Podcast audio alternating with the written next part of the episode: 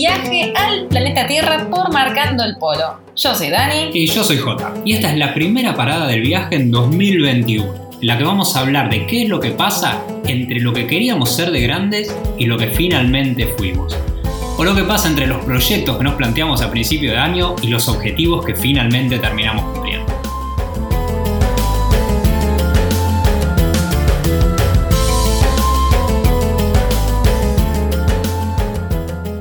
¿Cuánto leímos estas últimas dos semanas estos deseos de que finalmente se terminara el año? Este año de mierda que muchos decían, de que por fin se termina ya borrón y cuenta nueva, que se termine, lo vamos a enterrar, me la doy en la pera, bueno, un montón de cosas que fuimos leyendo sobre estos deseos, o, no deseos en realidad este año, eh, que bueno, nos acompañó como pudo, pero que existió.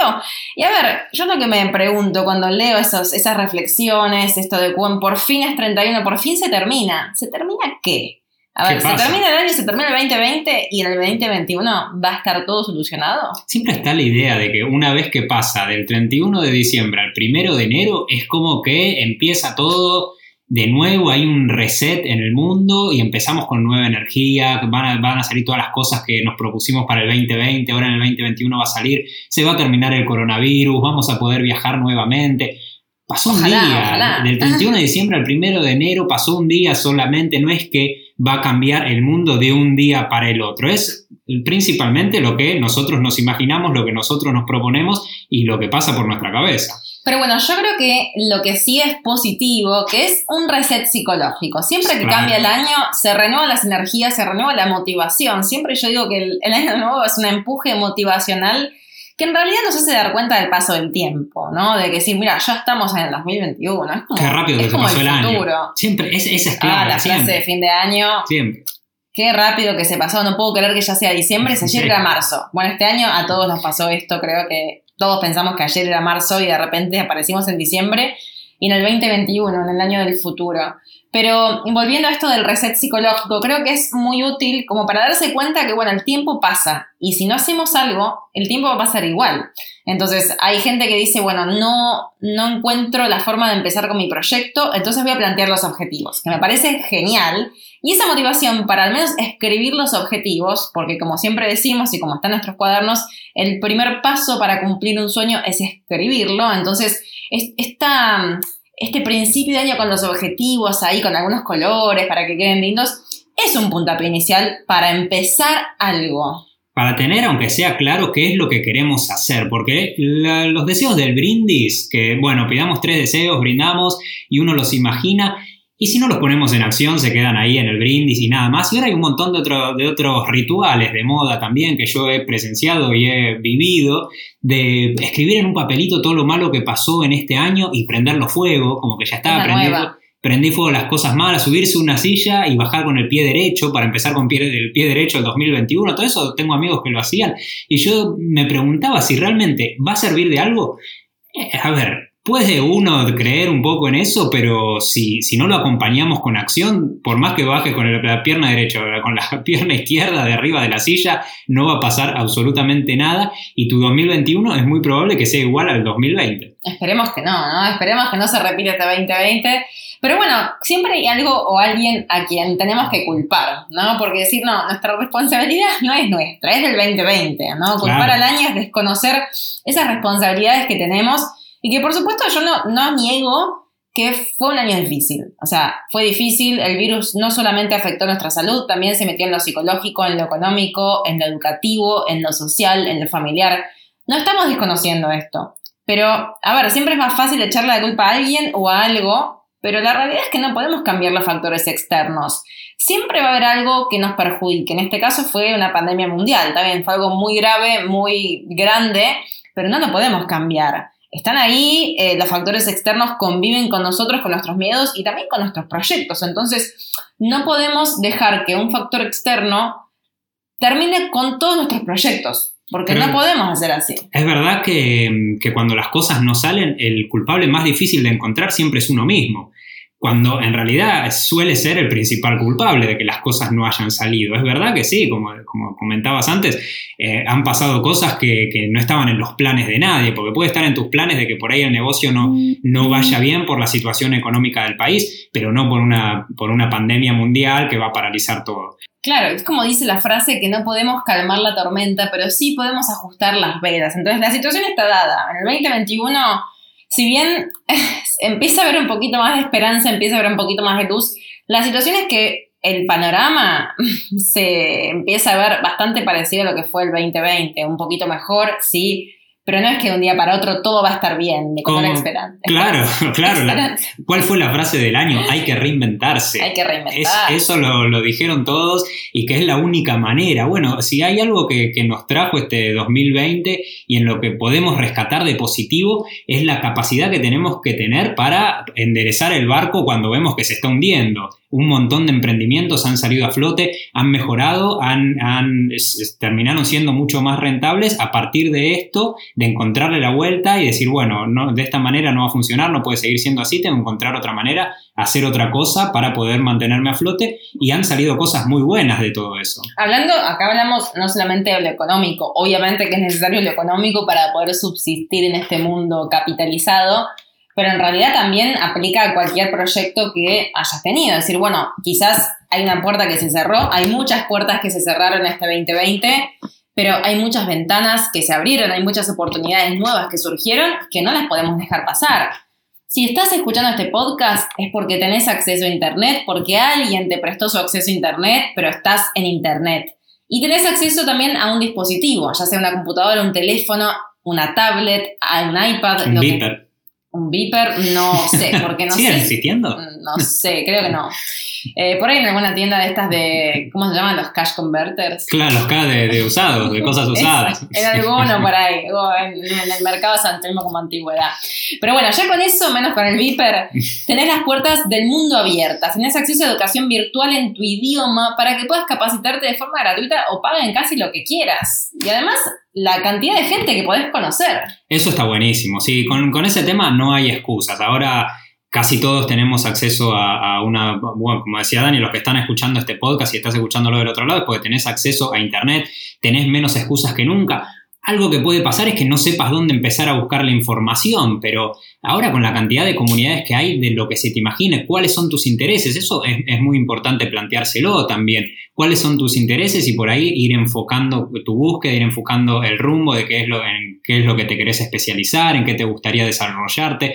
Porque ahora algo que nos ha dado, sí, esta, la pandemia y más que nada al principio, cuando la cuarentena era obligatoria o en los lugares que haya sido o era mucho más estricta, es que tenemos mucho más tiempo del que teníamos antes. Antes la excusa más común para no hacer algo que queríamos emprender era es que no tengo tiempo entre el trabajo, vuelvo del trabajo, por ahí voy al gimnasio o salgo a correr, eh, tengo que llegar a casa, me pongo a cocinar, después de cocinar me descanso un rato y ya está, se me fue todo el tiempo que tenía para hacer un curso gratuito, por ejemplo, o para aprender un idioma nuevo.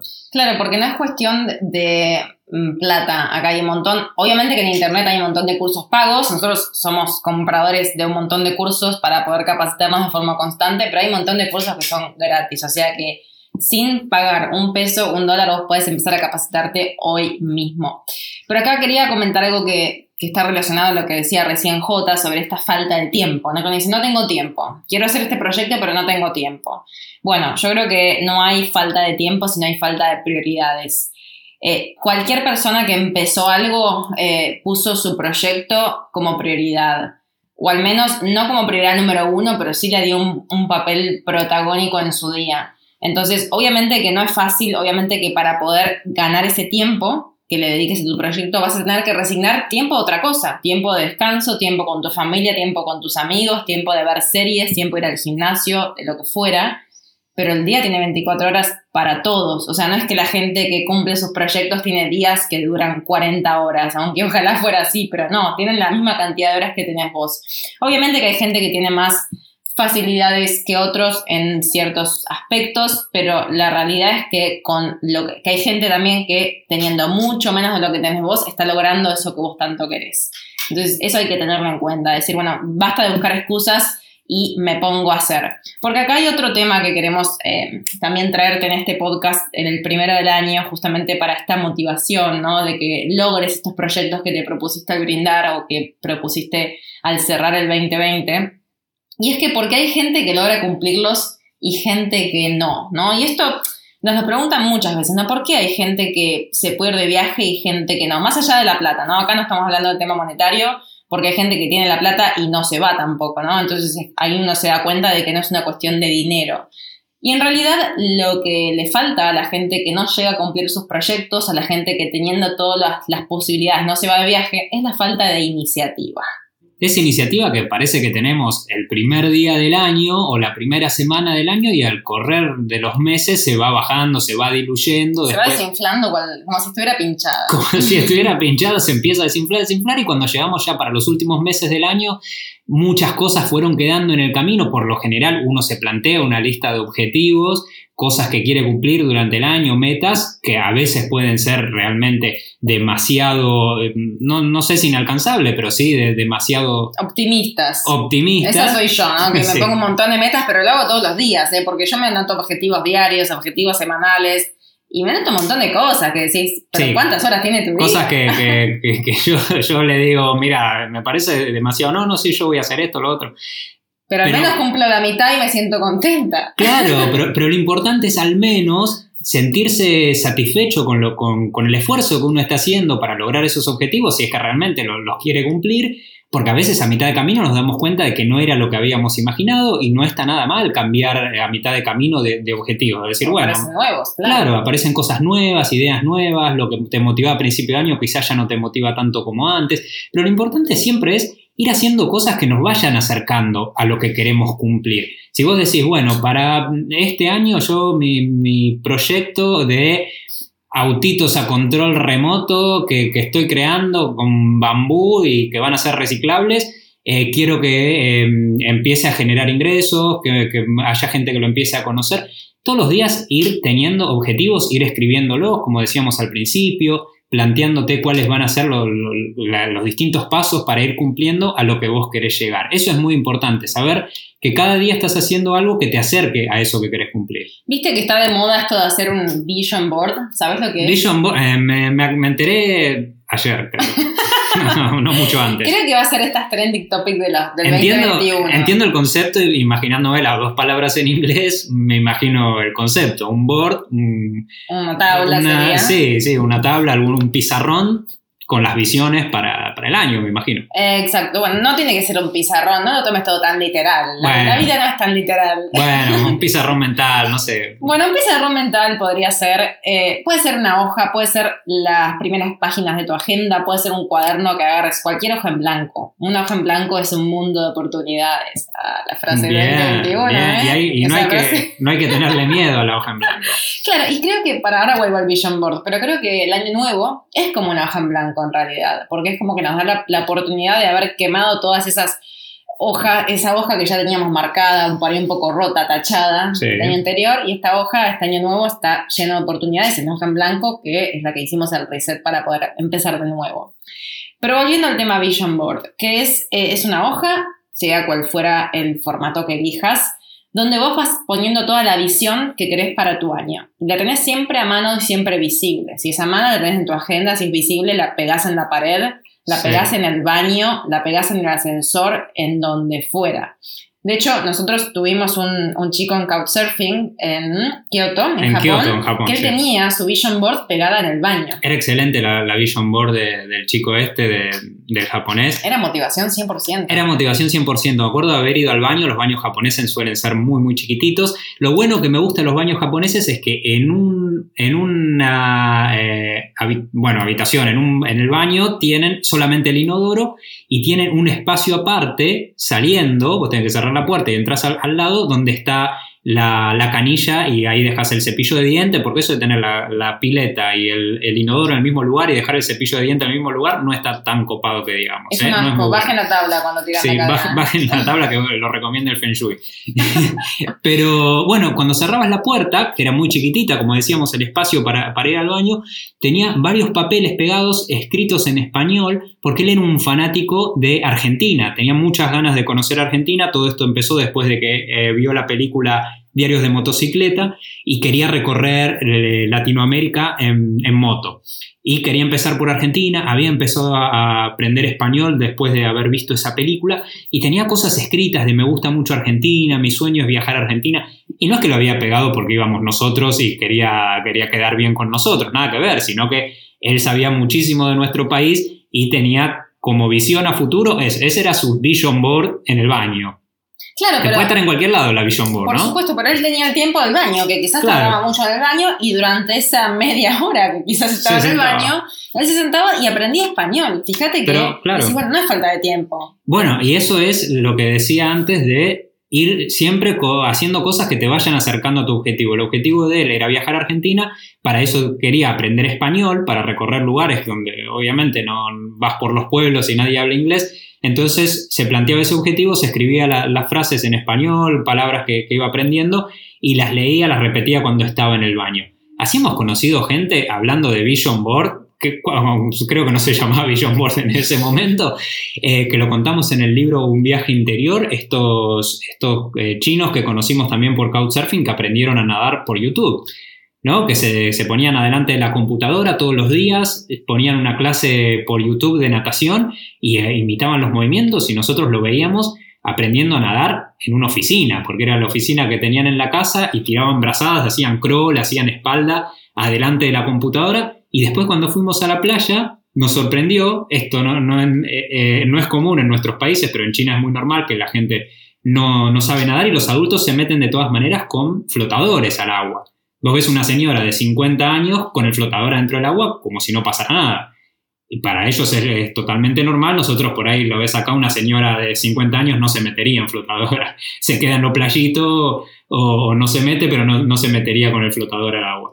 Pero bueno, esa no sería la Vision Board, es la Sí, iniciativa que es ellos la tienen. iniciativa, Claro, justamente. de la motivación que por ahí encuentran en esta Vision Board, que era pegar en un papel todo lo que querés visualizar del año. Entonces, en este caso, estos chinos tendrían eh, una foto de ellos nadando en la playa o de Sí. alguien nadando en la playa. Entonces, eso sería la Vision Board. Decir, bueno, pero yo pongo esta foto alguien nadando en la playa, en mar abierto, y ese quiero ser yo. Esa quiero ser yo. Quiero llegar a ser eso. Eh, quiero viajar, voy a poner una foto del lugar del, del mapa, del destino donde yo quiero viajar. Si quiero viajar por todo el mundo, como en nuestro caso, pongo un mapa mundi de, de todo el mundo. Sí. Entonces es eso, decir, bueno, quiero escribir otro libro, entonces pongo escribir otro libro, quiero, no sé, aprender mm, programación, pongo aprender programación. Entonces yo sé que lo tengo ahí, para no perder el foco. Claro, se trata de no olvidarse de esos objetivos que nos planteamos a principio de año. Es probable que ni siquiera te acuerdes qué es lo que habías, cuál era eh, tu, deseo para el 2020 cuando empezó el 2020, el, el primero de enero, el 31 de diciembre, cuando brindaste, ¿te acordás qué era lo que habías pedido, qué era lo que querías para el 2020? Es muy probable que ni siquiera te acuerdes. Por eso está bueno siempre tenerlos a- adelante de uno, tenerlos a la, a- a la vista para no, no olvidarnos qué, era- qué es lo que queremos hacer durante el año o durante, no necesariamente tiene que ser solo para el 2021, sino que nos podemos plantear objetivos a más largo plazo. Exacto, y en realidad si nos damos cuenta, venimos haciendo vision boards desde que somos chiquites. a ver, eh, ¿se acuerdan qué querían ser de grandes? A ver, ¿cuántas veces dijimos, no sé, yo quiero ser astronauta, quiero ser bailarina? ¿Vos qué querías hacer? Yo quería ser cocinera, Mirá que cocinera profesional. Bien, bueno. ¿Sabes no, por qué? No, pero no ¿sabes qué?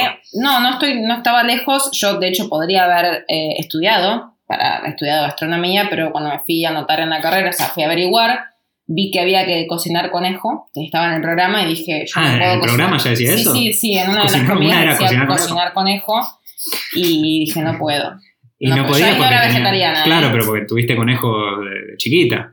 Tuve conejos, no tuve mucho éxito con mis conejos, sinceramente, pero yo fui, va, soy muy fanática de los conejos desde chiquita, mis únicos peluches eran conejos. Claro, y te Eh, pusieron eso en el bueno, programa para Yo no no era vegetariana, o sea, y también ahí me empecé a plantear, me empezó a hacer ruido esto de que, bueno, ¿por qué me hablaste el conejo y no la vaca, no? Pero bueno, ya es para otro podcast, Es- ese es- que ya teníamos podcast de es vegetarianismo y todo.